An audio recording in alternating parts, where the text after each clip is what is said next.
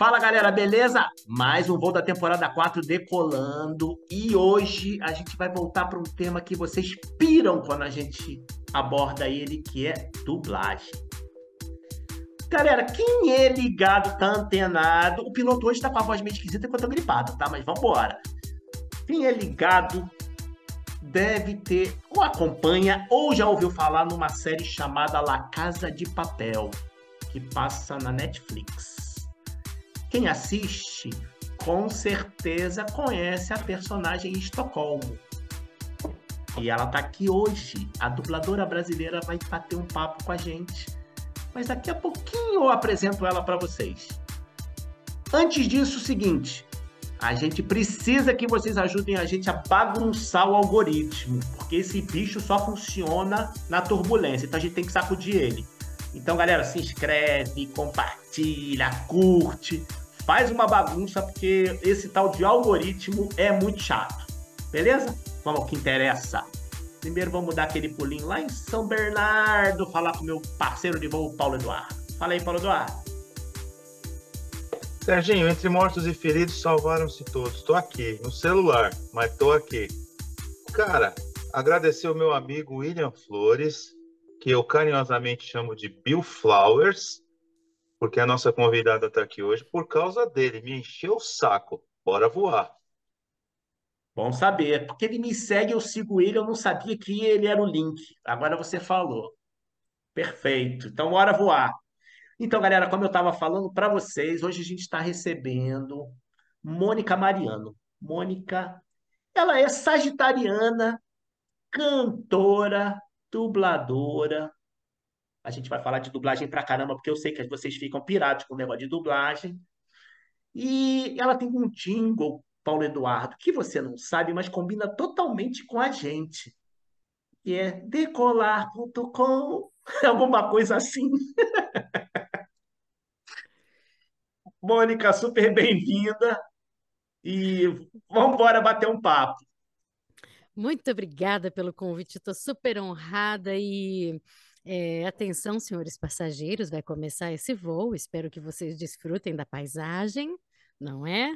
E tenhamos todos um voo tranquilo, rumo aonde você quiser. então vamos decolar. Lá, lá, lá. Boa!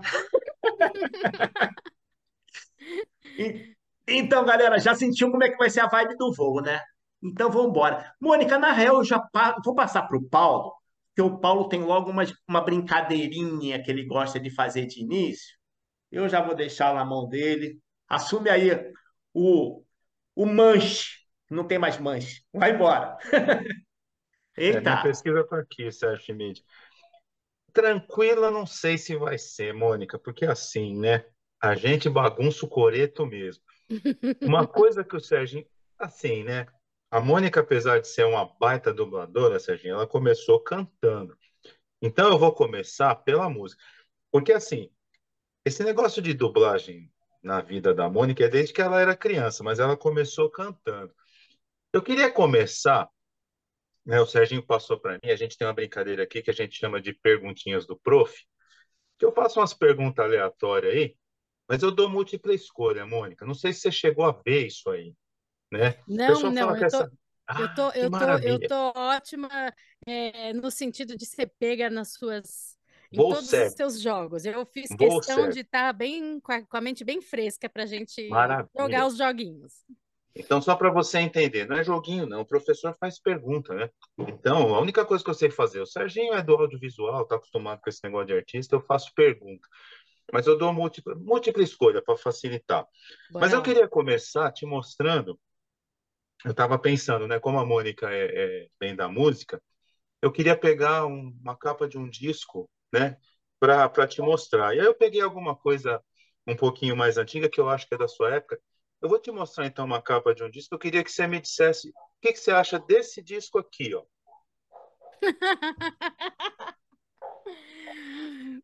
ah, aí, aí ficou fácil, né?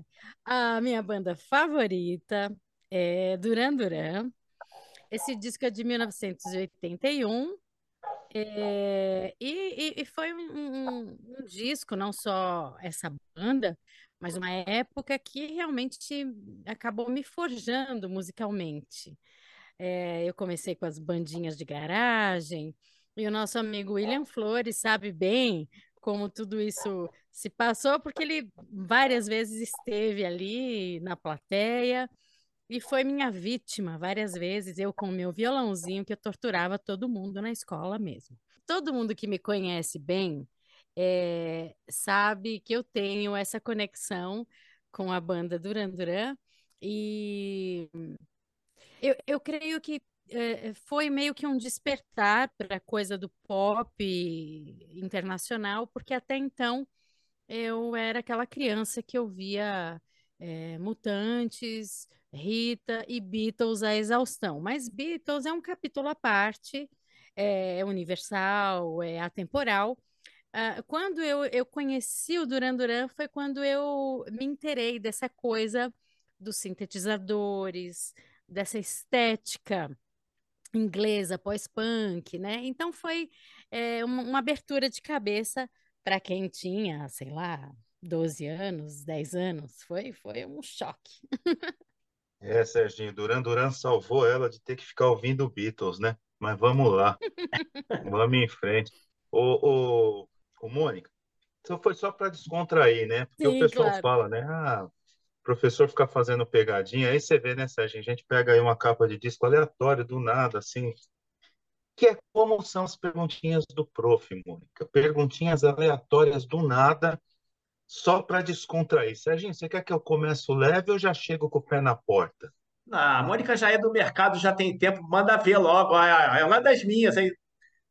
Já chega com o pé na porta? Pé na porta, artista não tem isso eu não. Eu gosto, é, eu gosto de viver perigosamente. Eu sou então, sagitariana, vamos... eu quero aventura. Vamos embora. Então vamos lá, então vamos lá, Mônica.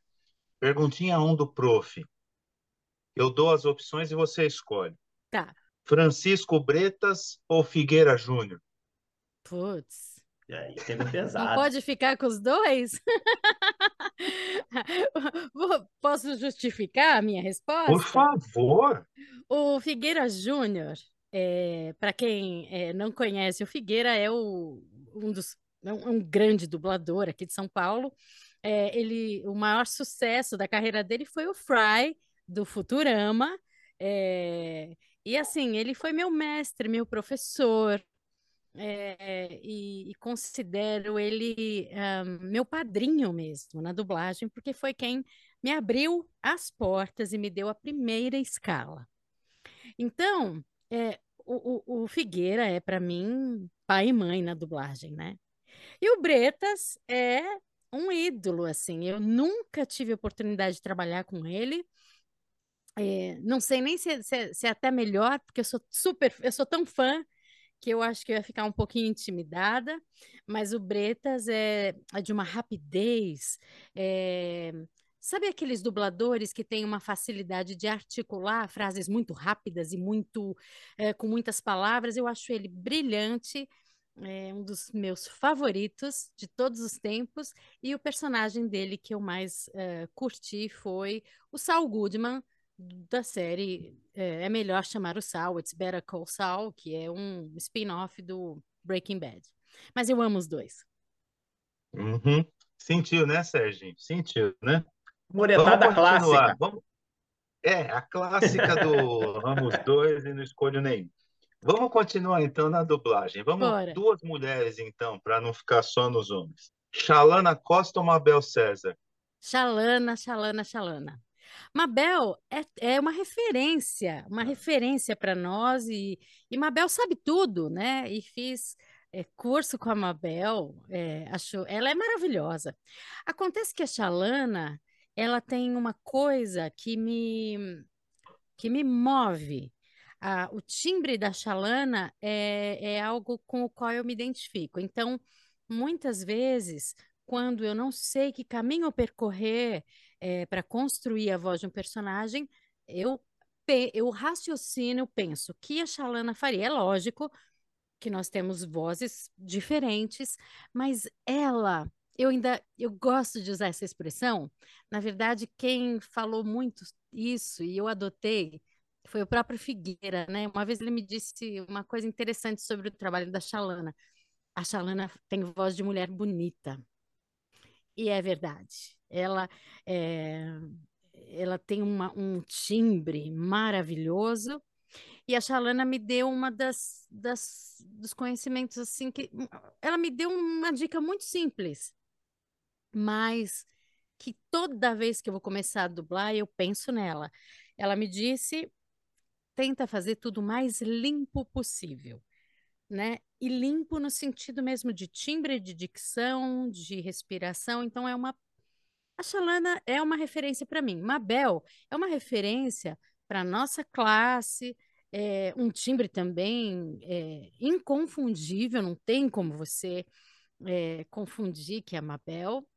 E, e ela já está no Olimpo, assim, né? Mas a Xalana é, para mim, o, um, não só um timbre de voz que eu amo, mas é também a maneira, é, é, uma, é uma, eu brinco que é como se ela fosse um, uma fada madrinha que eu fico ali tentando imaginar como ela faria. Nem sempre eu consigo, mas é minha referência. Vamos de sacanagem agora. Rita Lee ou El Que Maravilha? Rita. El Que é maravilhosa. A El que tem uma frase que me marcou muito. Ela diz assim que nós brasileiros somos muito sorridentes, muito solares, e quando temos um problema, a gente é, faz o gênero levanta a poeira, é, sacode a poeira, levanta e dá a volta por cima. Mas ela, como russa, disse que os russos já são o oposto, eles mergulham profundamente nas suas, no seu lado escuro e tentam viver a coisa que eles estão sentindo. Eu nunca esqueci dessa frase dela, né? Então, ela disse que nós muitas vezes brasileiros não não tentamos ir fundo nos nossos problemas, simplesmente a gente dá aquela aquela coisa, não, vamos, vamos em frente. E às vezes a gente precisa olhar para nossa para nossa escuridão interna. Então eu nunca esqueci essa frase da Elke. Tenho muito amor, muito carinho por ela. Já a encontrei em várias situações maravilhosas, mas a Rita, a Rita, a Rita é minha minha mãe musical. Foi por causa da Rita que eu escolhi a profissão de cantora. Então eu devo tudo a ela. E agora mais do que nunca, porque agora, finalmente, ela é nossa Santa Rita de Sampa. A Rita é o concurso. Não sei nem porque que eu insisto, né, Serginho, de trazer a Rita para cá nessa brincadeira. Né? Pois é. Cidália Castro ou Cláudio Galvão? Hum, os dois são maravilhosos. Eu vou ficar com o Cláudio, porque o, o Cláudio, ele tem. É, é, porque são. Nesse caso, eu vou, eu vou pedir uma licença, porque são dois profissionais maravilhosos, mas de, bem diferentes entre si. A Cidália, ela tem, ela é diretora musical e, e, já gravei com ela, inclusive. O que eu gravei com ela, eu eu tentei homenagear a Cidália, tentando simular um timbre que parecesse com ela, um vibrato parecido com o dela, na gravação de uma canção que eu fiz para o desenho Princesinha Sofia, que ela dirigiu, e eu cantei uma canção tentando e na intenção dela, como uma homenagem para ela, que ela foi uma pessoa que me, me incentivou muito na área da dublagem, né? Ah, agora, o Cláudio, eu acho ele assim uma cabeça, assim, ele é de uma rapidez também. E, e eu fiz um curso com ele que eu amei. E uma das coisas que mais me marcou no curso é que ele é um cara da prática. E ele põe todos os alunos para realmente ir lá e dublar e testar. E ele é muito aberto, ele é muito criativo. Então, são dois profissionais distintos. Mas eu eu, eu vou, eu vou uh, votar hoje no Cláudio porque eu fui aluna dele e, e sou muito grata por isso. Eu já ponho separado para fazer a sacanagem mesmo, Mônica. É. Mas vamos, vamos dois então iguais, vai. Hum. Esse você vai tirar de letra. Renato Giraldi ou Flávio Manucci? Ai, que sacanagem.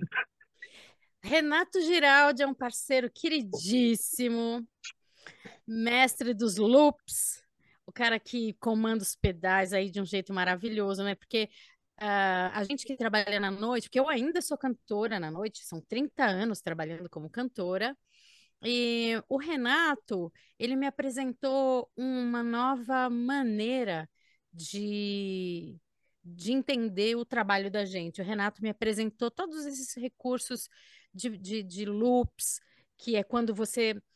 Eu vou explicar para quem não conhece. Vamos supor que você tem ali um violonista que grava um trecho da música ao vivo, pisa no pedal e aquele trecho fica se repetindo e esse músico pode solar em cima é, e ele vai preenchendo e criando camadas na música, e com isso, um voz e violão soa como uma, uma banda, uhum. né? Então, o Renato, que foi meu parceiro por tantos anos, é, me trouxe essa, esse conhecimento e me abriu a cabeça, e hoje eu uso recursos também é, de pedais na hora que eu estou cantando, abertura de vozes, é, e aprendi muito com ele. E fora que ele é um querido. Agora, o Flávio, o Flávio Nunes, o Flávio Manucci, né? O Flávio também me abriu a mente, é, porque ele deu nome a uma coisa que eu amava cantar e não sabia como chamava, que é o jazz cigano, é o gypsy jazz, é o jazz Manucci, o jazz do Django, do Stephanie Grappelli, é, aquele jazz que é uma mistura da música americana com o pós-guerra, né? A música um, francesa, judaica, belga, a música cigana. Então, é, é, ele me abriu a mente também e me deu um caminho. E a, eu canto gypsy jazz até hoje por, por influência do Flávio, pelas coisas que ele me ensinou, me mostrou. E hoje o Flavinho mora na, na Alemanha, aproveitar e deixar um beijo para ele, que vai ser papai. É, Sérgio, você deixa viu que falou, falou e muretou. É, deixa eu pegar um gancho agora em cima de você, Paulo Eduardo, porque ela falou essa coisa do jazz, mas essa coisa do jazz, ele meio que, que, que foi na tua vibe de cantora, tem a ver com aquele cruzeiro que você fez em 2009? Tem, tem tudo a ver, tem tudo a ver. Eu sou, eu fui, né, uma adolescente que ouvia não só Duran Duran, mas eu ouvia todos os discos que eu tinha disponíveis em casa. E, e o meu pai tinha um disco de uma banda de Dixieland é, que chamava-se Dukes of Dixieland, que, que, que, é aquela coisa, né? When the Sands Go Marching In, When the Sands Go Marching In, pá, pá, pá, pá, pirará. E aí, é, é, eu, adolescente, eu ouvia, de, ouvia tudo que tinha. Eu era aquela adolescente estranha, que queria ter nascido nos anos 1920. É, igual o Serginho. Né? E né, eu achava que a vida era um filme, eu achava que eu vivia em Paris. É, foi uma adolescência interessante. e aí, o jazz sempre fez parte da minha vida. É, eu comecei a minha vida musical bem cedo, mas em 2009, quando eu tive a oportunidade de trabalhar nesse cruzeiro de navio pelo Mediterrâneo, o meu trabalho consistia em quatro shows diários dentro de um cassino, uh, com a formação de trio de jazz. Então, era eu como cantora, Edmundo Cassis no piano, que é um grande pianista, arranjador, enfim, compositor, e o Everton é, Farias no baixo acústico. E como o Edmundo era um pianista muitíssimo. Uh, muito, uh, como é que eu posso dizer, muito renomado, um cara muito importante, ele meio que que conduziu essa nossa experiência e me apresentou muitas coisas, muitas coisas legais.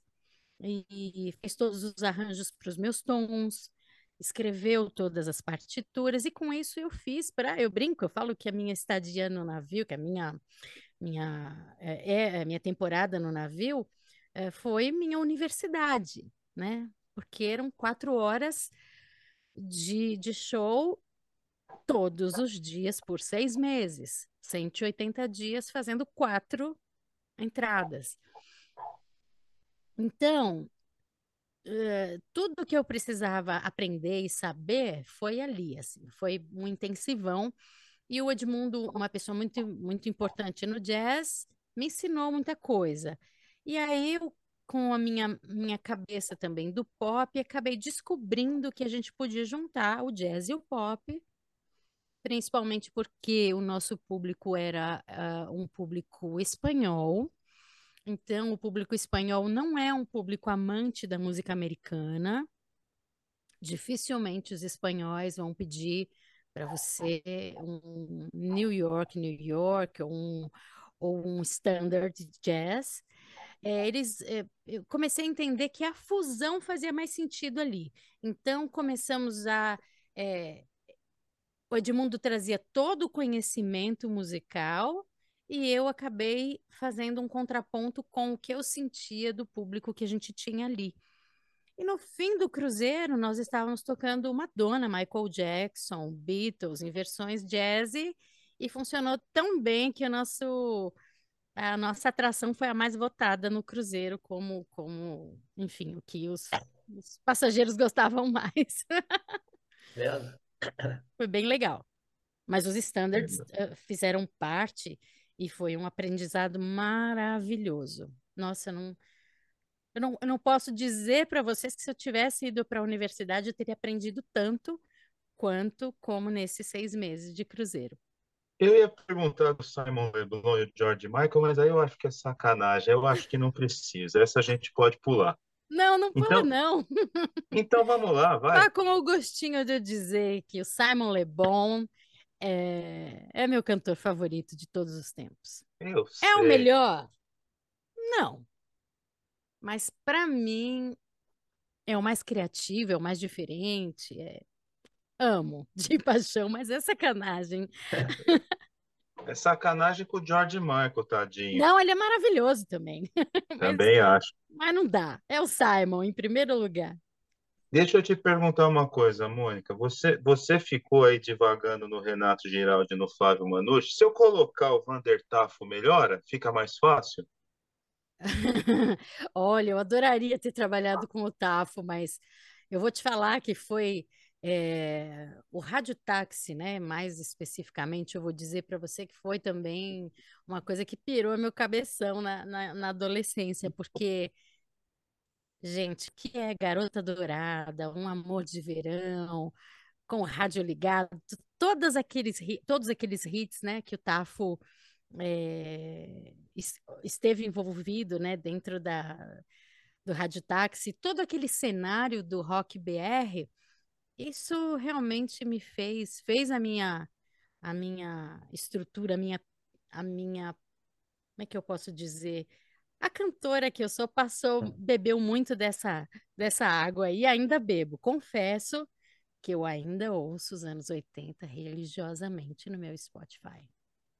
É, eu acho, eu particularmente acho o Vander Tafo um dos maiores guitarristas que o Brasil teve. Infelizmente não é tão, eu não sei se conhecido ou reconhecido, não sei qual é a palavra, mas o Vander Tafo, quem não conhece, precisa ouvir não só Rádio Táxi, como a banda que ele teve depois, que chamava Sim, Tafo, a banda Tafo, é maravilhosa. Que é, que é sensacional, que é maravilhosa. É. Aí já é mais anos 90, tal, finalzinho de 80. É. Mas eu acho, sabe o que, Paulo Eduardo? Essa época aí de 80, 90 foi muito punk, principalmente 80. 80 é absurdo, cara. Que surgiu é. de coisa. Não é nem que o cara não é valorizado, é porque o cara não é tão falado quanto outros, né? Mas tipo, 80 foi absurdo. Lavagem cerebral não, mesmo, total. É, e mesmo as coisas que eram para vender uma única vez, aquela famosa música, é, cantor de uma música só, até aquilo dava de 10 a 0 com as coisas que a gente tem aqui hoje. Nossa, mas, impressionante. Mas, Mônica, você ainda tinha essa geração até 80. Eu acho que até 80, 90 eu já tenho as restrições. Mas 80, você tem a galera que pensava, né? A galera é. que, quando escrevia uma música, você fala assim, porra, que que é isso? E, e, assim, eram, eram, eram produtores assim é, incríveis. É, é, é, é por exemplo, Liminha estava por trás de quase todas aquelas gravações. As guitarras gravadas, ou era o Lu, ou era o Ebert tocando, que ninguém é, se atenta para isso. As composições, tinha Vinícius Cantuário envolvido, tinha. A Rita Nico mesmo compôs. Nico, maravilhoso. Ou Rich, é, ah. aquela carreira do Rich, né? Toda. É, aquilo tudo era maravilhoso, né? Bernardo Vilhena, aqueles compositores incríveis. Então não, não tinha como dar errado. Até aquelas coisas mais populares, que, que eram da, da, da coisa da AM, tudo aquilo era muito pensado. Então, foi uma época realmente de muita criatividade, né? Muita. É, a gente trouxe aqui Evandro Mesquita.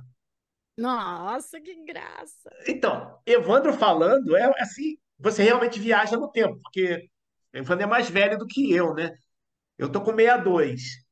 Mas, tipo, você, eu viajei no, tudo que. Porque eu, tudo que ele contou eu vivi também, né? Então, e, e, o que é muito louco que eu sempre falo aqui, essa década de 70, 70 não, mas 80 no Rio, você ia para as noites, para os bares, e essa galera tava tocando nos bares. Gente, que emoção isso, né? Era louco. toda aquela coisa. Eu, eu era criança, né? Eu vou dizer, é, era pré-adolescente, porque eu, eu, eu fui uma criança meio cabeção, assim, eu não era uma criança que brincava, eu já queria ser cantora desde sempre, então a minha brincadeira era cantar e ouvir discos, né? E, e eu digo assim que a, a, oportunidade que eu tive, e meu pai teve uma discoteca nos anos 70. Então eu vivi essa experiência do disco também, e, e meu pai gravava todas as fitas uh, de rolo que ele ia tocar é. na noite, ele mixava em casa. Então eu presenciei tanta coisa que, que me colocou já na perspectiva artística assim muito cedo. Então, era uma enxurrada de, de informação maravilhosa que, assim, é, é, é muito difícil eu me conectar com o que está acontecendo hoje, justamente porque ah, é, é, era uma outra consistência, né? É, eu vou te dar uma experiência dessa década de 80. Você ir para as lojas de disco, que existiam, né?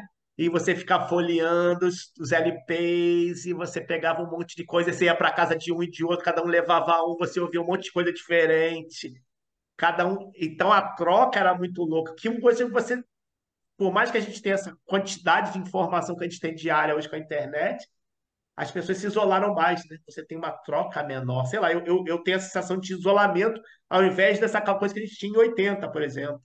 É a gente se reunia para ouvir disco, né? Agora eu vou aproveitar que eu estou aqui para perguntar para vocês dois, depois vocês vão entender por quê.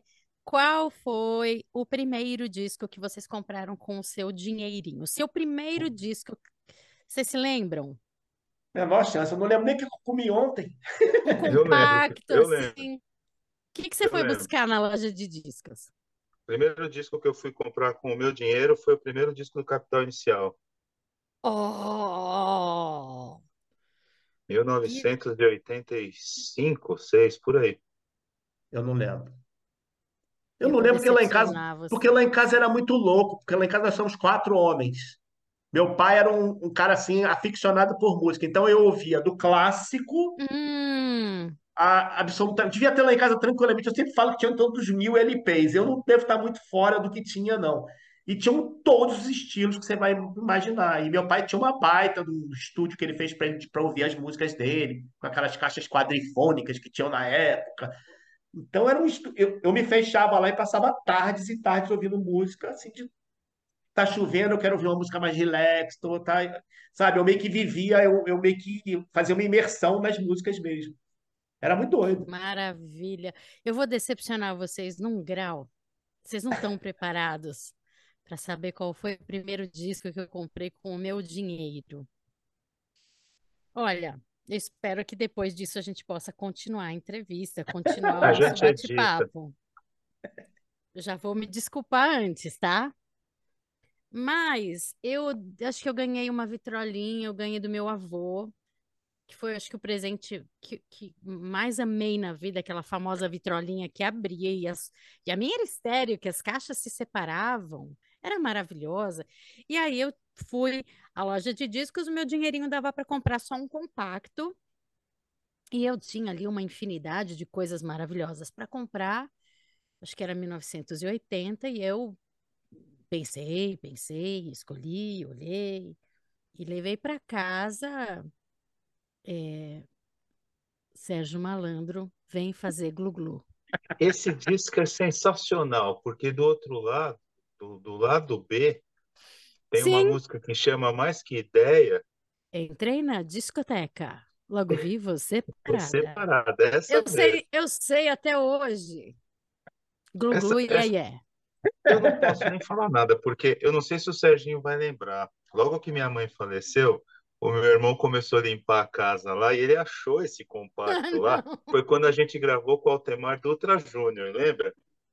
E o meu pai era muito fã do Altemar Dutra. E aí o meu irmão gravou um vídeo falando assim para mim, ó, que eu achei, professor Paulo Eduardo, um disco do Sérgio Malandro, que é exatamente esse aí. Ai, meu Deus. Tá vendo? Tamo junto, ó. Eu, Aliás, eu, o... eu falhei, mas eu, eu, vou, eu vou me redimir porque o segundo e terceiros vão limpar minha barra, porque o segundo compactozinho que eu pude comprar foi Babusca, da Kate Bush. Ai, e o sim. primeiro LP que eu pude comprar foi Double Fantasy, do John Lennon e Yoko Ono. Então, acho que a minha barra tá limpa agora. Mas. Ah, eu gosto do Sérgio Malandro. Sabe por quê, Mônica? Eu acho o Sérgio Malandro um dos maiores gênios da televisão. Porque é um cara que está há 50 anos aí com Glu-Glu e aí errar, e é isso. Eu acho ele sensacional. Não, essa, essa, esse disco ele é, ele é ótimo, ele foi muito bem gravado. Eu não eu me recordo se tinha alguma coisa a ver com o Mr. Sun na, na, produção, eu não sei, mas assim, o nível da gravação era uma coisa muito, muito interessante, até porque o Vem Fazer Glu Glu é, é, é, é, é, é uma coisa que precedeu aquela coisa do sample, né? E se você pensar, era Let's Groove. Pim, Exatamente. E, e só, é, só ia.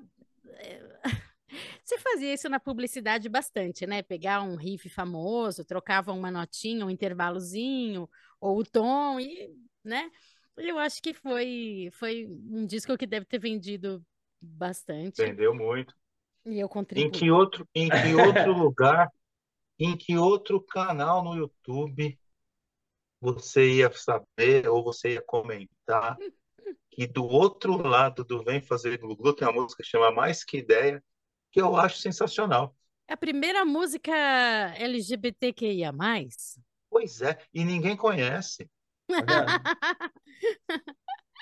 Sensacional. Eu só lembro desse tinha uma parte da música que dizia assim: Sob a pista colorida eu dancei a noite inteira, não pensava não mais pensava em nada, mais só, em nada pensava só pensava em besteira. Em besteira. Um bocado, um de, bocado ideias de ideias me passou, me passou pela, cabeça. cabeça. Vou ganhar, Vou essa, ganhar gatinha essa, gatinha no talento, no, talento, no amor. No amor. É isso aí. Sensacional. Aí, mais, uma, mais uma dupla. mais um. Ô, Mônica, você não sabe, mas eu tô assim. Eu já cantei rima de improviso aqui com a MC Versa, uh! passei vergonha cantando sertanejo com a Paula Paz, ia mandar um roots pesado com a Vitória Mércia e fiz agora um dueto com a Mônica Mariano, Sérgio. Oh, mas a gente organiza isso, a gente pode é, fazer a nossa versão de Mais Que Ideia. Mais que ideia. Paulo Eduardo, só uma coisa antes, até reforçando uma coisa que Tony Platão falou pra gente. Galera que é mais nova, compacto, é um disquinho pequeno, que você tem uma música de um lado e não necessariamente música dos dois. Às vezes tem dos dois lados. Então é o atual single, para o pessoal Exato. ficar, ficar mas, ligado. Mas tinha o compacto duplo também, que eram duas de cada lado. Isso. Mas aí não complica, não complica, senão a galera vai bugar. É, se eu soubesse, eu tinha Gente, pego um que ponto nós mostrar. chegamos? Eu nunca imaginei que estaria explicando o que é um disco compacto. É. é. Eu, eu não ia explicar também, não, Mônica, mas não, Tony, eles não, mas eles não sabem, não sabem. o Tony Platão, o Tony Platão, que é amigo meu de infância, a gente estudou junto, ele falou: Cara, tem que explicar para a galera o que é o compacto, que muita gente não sabe. E é verdade. É verdade. Eu devia ter pego um compacto se eu soubesse. Para a gente fechar a perguntinha do prof, eu deixei essa para o fim, que eu acho que essa é a mais fácil. Manda, prof. Edith Piaf ou Amália Rodrigues? Ixi. Ah, Bibi Ferreira, porque junta as duas. Boa. não, não consigo. São, são. É... Mas é, é uma pergunta muito legal essa que você fez, porque é, ambas elas têm um peso importantíssimo. Elas são, por exemplo, é, Amália, Piaf, a nossa Bibi, Liza, são ícones de cada cultura que, que são meio que um, um retrato do tipo de cantora que eu desejaria ser. A cantatriz, a, a, a intérprete, mas que, é, vamos dizer assim, aquela que torna uma versão é, absoluta. Esse tipo de coisa, acho que a gente nunca. Acho que a gente não vai ver mais, né? É, aquela cantora que é como se ela conseguisse modificar a obra de um compositor, né? A Elis, que foi um ícone que, que, que trabalhou dessa forma muito, né? É, mas, mas, assim, aquela mulher de palco mesmo, aquela, aquela mulher que traz não só a canção, a voz, a técnica, mas traz também a, a interpretação, a, a criação, a cocriação, né? E são grandes damas, né? São coisas que a gente dificilmente vai vai ver de novo. Acho que é de uma época. Eu sou mesmo muito saudosista disso tudo, então eu vou ficar com a brincadeira, que eu vou ficar com a Bibi, porque ela vai juntar a Piaf, vai juntar a Malha, que ela interpretou brilhantemente, né? Ah, várias vezes. E, e o meu sonho é ter a oportunidade de fazer isso no teatro. Aliás, você falou da, da Liza Minelli. A Liza Minelli assistiu um show da Bibi Ferreira, não sei se foi em Nova York, não sei onde foi. E ela fez questão de ir falar com a Bibi Ferreira depois do é. show e falar assim: Cara, como é que pode ter uma mulher tão foda desse jeito igual é. você?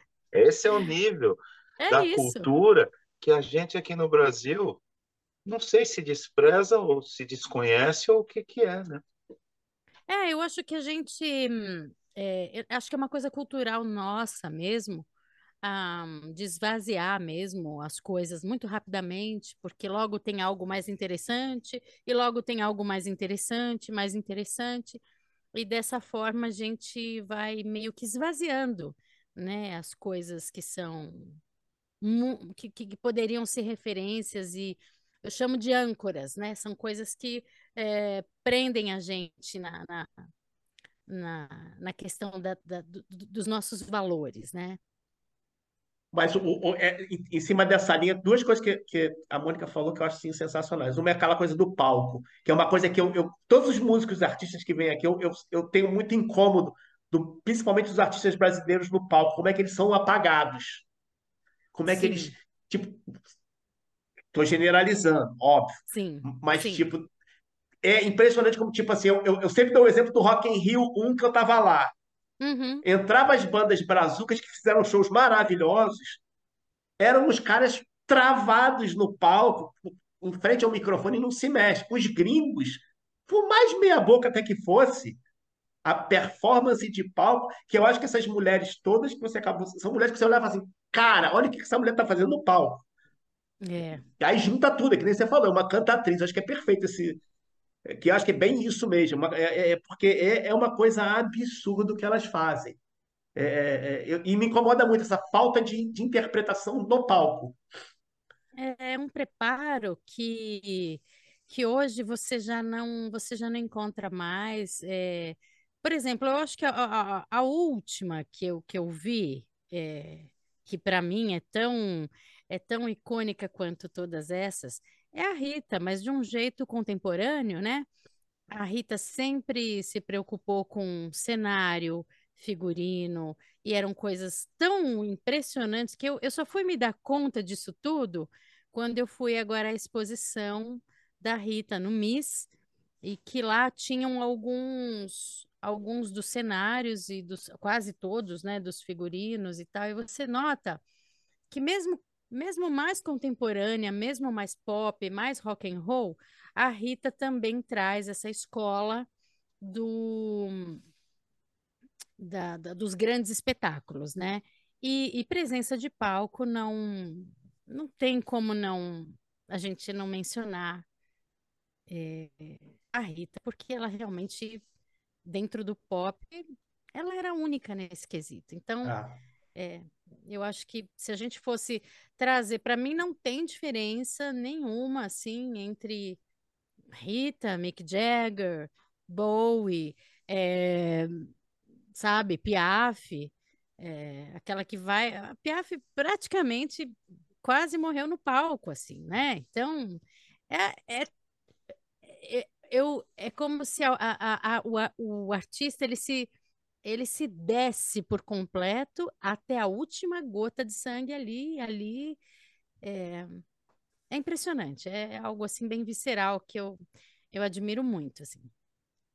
Mas essa cultura tinha muito, principalmente dos artistas mais antigos, né? Essa coisa de morrer no... Meu sonho é morrer no palco, né? É, todo mundo dizia isso, é verdade. É, é, né? Você é, vê Calbi até os últimos até os últimos momentos, Calbi sentadinho lá, mas cantando maravilhosamente, a Ângela também. Então, assim, sabe, são coisas que, que, que isso eu sinto falta, né? É, demais, assim. Eu, eu gravei com Calbi, eu tive essa. Conheci Ai. o cara já Você bem. Tá já... Você tá vendo, Mônica? Por que, que eu fico fazendo essas perguntinhas?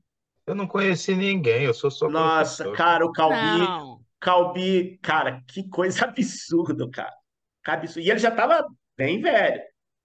Ele, a gente tava gravando um DVD aqui, era um amigo meu que tava produzindo. Aí eu fui fazer um making off, eu conheci o cara. É absurdo o cara quando ele abria a voz. Eu falei, não, o que, que é isso? Que é, que é, isso? é, é uma qualidade de gente da cara, qual eu acho que o Brasil vai sentir Timóteo, muita falta. É? Cara com mais de 80 anos e aquele vozeirão todo.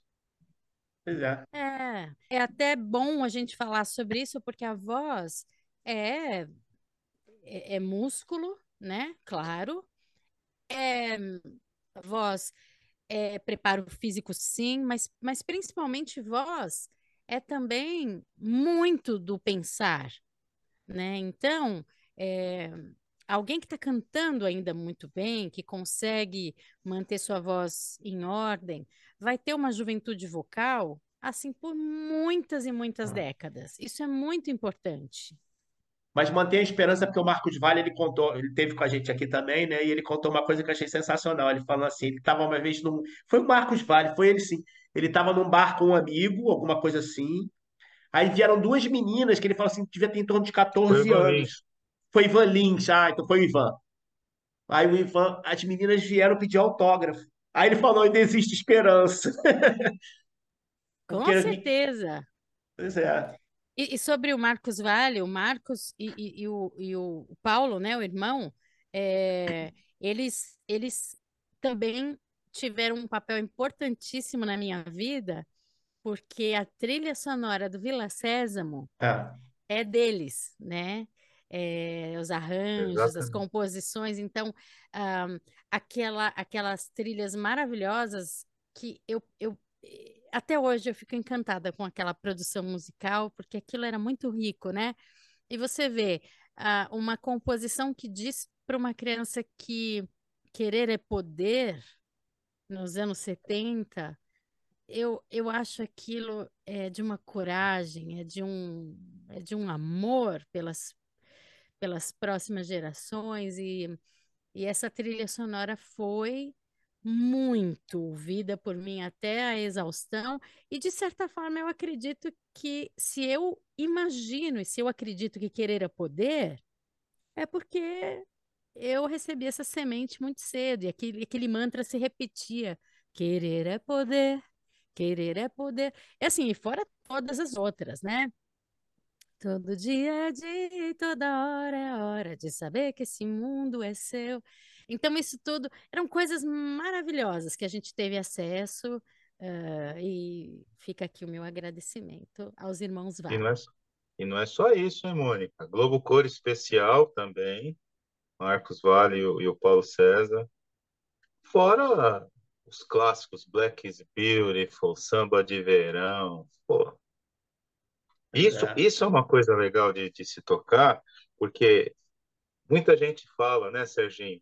É, em casa mesmo eu ouço, pô, vocês precisam trazer gente mais nova. Cara, isso é cultura nível hard. Não, não Esse pode perder. Não, não pode perder nem a pau, cara. Daí, e, cara na gringa, Marco... todo mundo sabe quem é Cole Porter, quem é, é. é sabe, Gershwin, todo mundo estuda os compositores, é, é matéria de, de, de, faculdade, mas assim, né, aí você fala, alguém aqui estuda, é, sei lá, é, não sei, os, os, os, grandes compositores, Ari Barroso, alguém estuda isso na escola? Pois não. é. Ô, ô, ô, Mônica, a gente tem um monte de história para contar, né, para ouvir de você, da dubladora e da cantora. Mas tem uma coisa que eu gosto muito que é memória afetiva. E eu sempre tento ir na memória afetiva dos nossos convidados. E, de certa forma, isso que eu vou te perguntar tem a ver com a sua profissão, que é dublagem. Eu sei que você, que você tem aí a intenção de um dia fazer dublagem de game também. A minha pergunta para você é: quem era melhor no jogo Burger Time do Intellivision? Você ou suas Ai, irmãs? que sacanagem! Como que você sabe isso, meu Deus? Ai, gente, parece que eu tô num vidente. É... Olha, eu vou dizer para você que as minhas irmãs sempre foram muito melhores do que eu, porque eu era aquela. Eh, apesar de eu ser a mais velha das três, elas sempre levavam a melhor. Porque elas eram as duas mais novas e elas combinavam coisas entre si e eu sempre acreditava muito nelas. E elas estavam mancomunadas, as duas sempre. Até num simples joguinho de, de, de dois ou um, eu sempre perdia, porque elas sempre combinavam o que elas iam fazer. Então, no videogame, no Burger Time do Intellivision, era, né, que era um joguinho, acho que ele veio até antes do Atari. E era um, o Intellivision foi um game super legal, porque ele era o primeiro com uma definição melhor de de, de desenho, né? De, de, de design, né? É, eu, eu imagino que ele tenha sido melhor é, elaborado, mais bits, mais bytes, não sei, mas é, ele já, já era um avanço, assim. E, e, era muito interessante porque os controles eram na forma de um, parecia um telefoninho, e eles eram presos por um fio é, espiral, assim, e, e com toda a agilidade que eu tentava ter, as minhas irmãs davam de mil a zero. E a gente perdeu muitas tardes sem estudar fazendo isso, viu? A louça ficava lá para lavar. Cinco minutos antes da mãe chegar, que era professora também, a gente saía correndo para arrumar toda a casa e lavar a louça, porque a gente tinha ficado jogando Burger Time a tarde inteira. Quem nunca? Deixa, deixa, deixa eu só aproveitar o gancho, então, Serginho.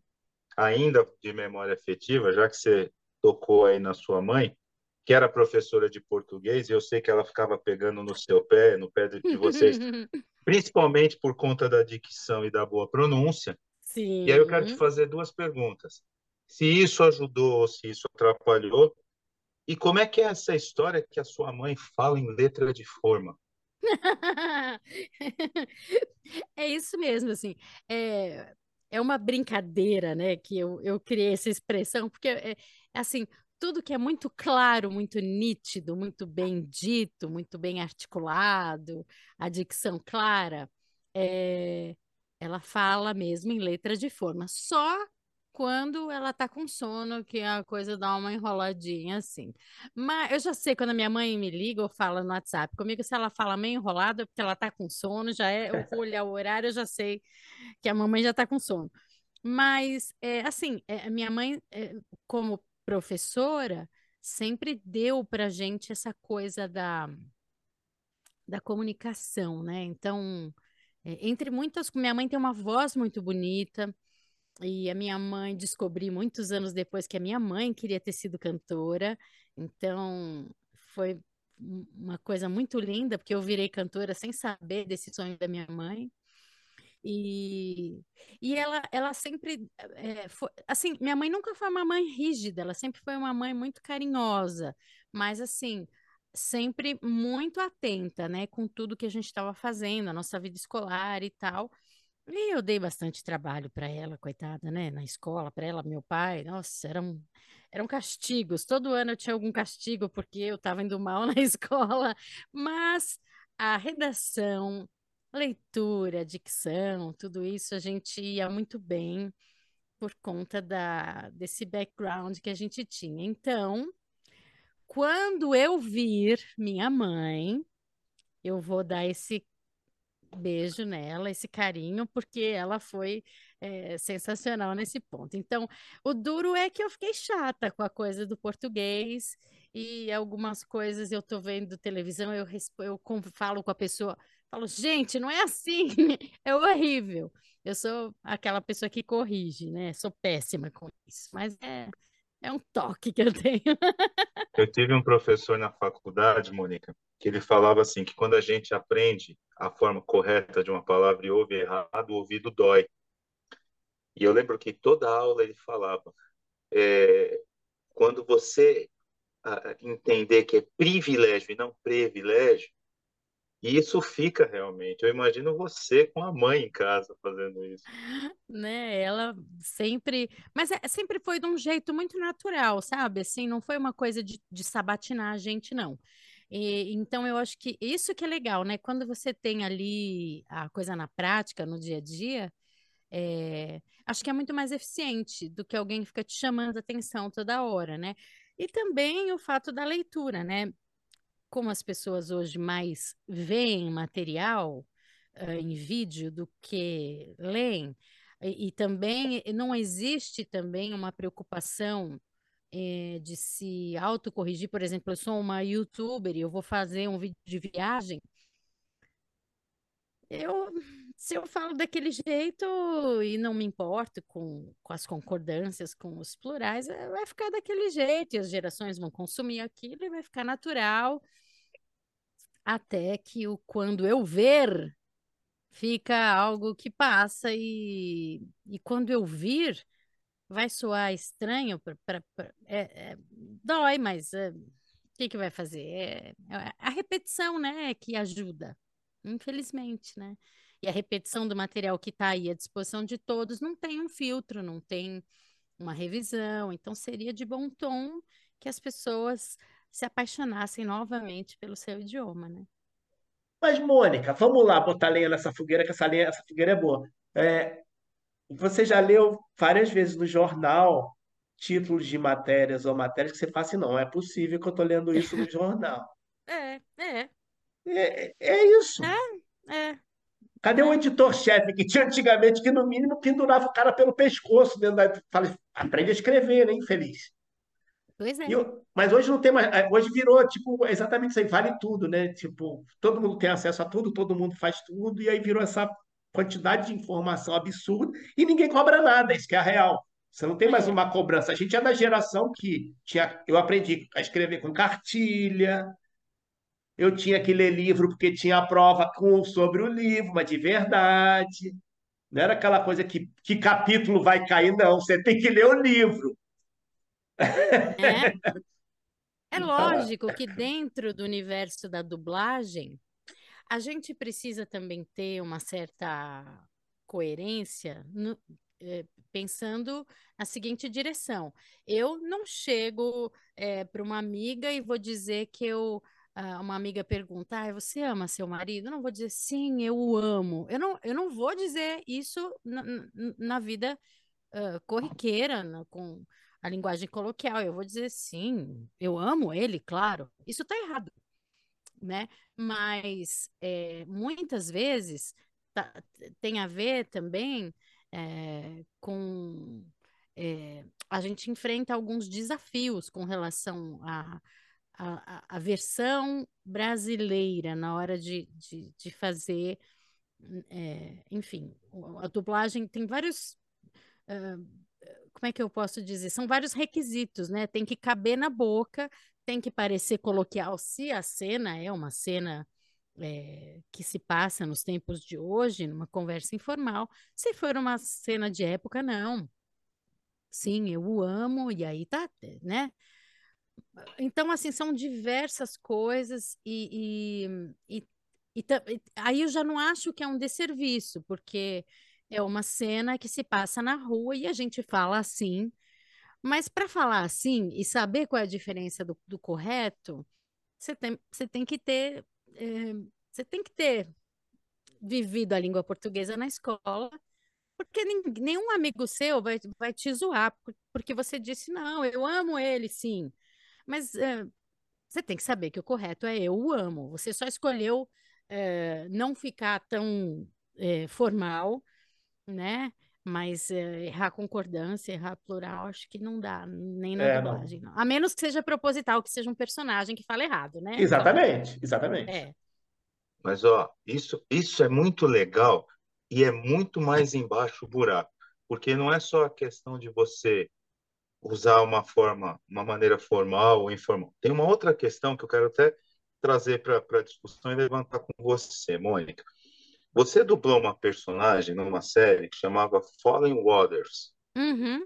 Que aqui chamava Caminhos Cruzados, né? Exato. E a Taylor Bennett, ela usava muito Linkin Sound. Para quem não sabe o que é Linkin Sound, é o jeito que o americano fala, linkando as palavras. Então, por exemplo, vamos pegar uma frase aqui.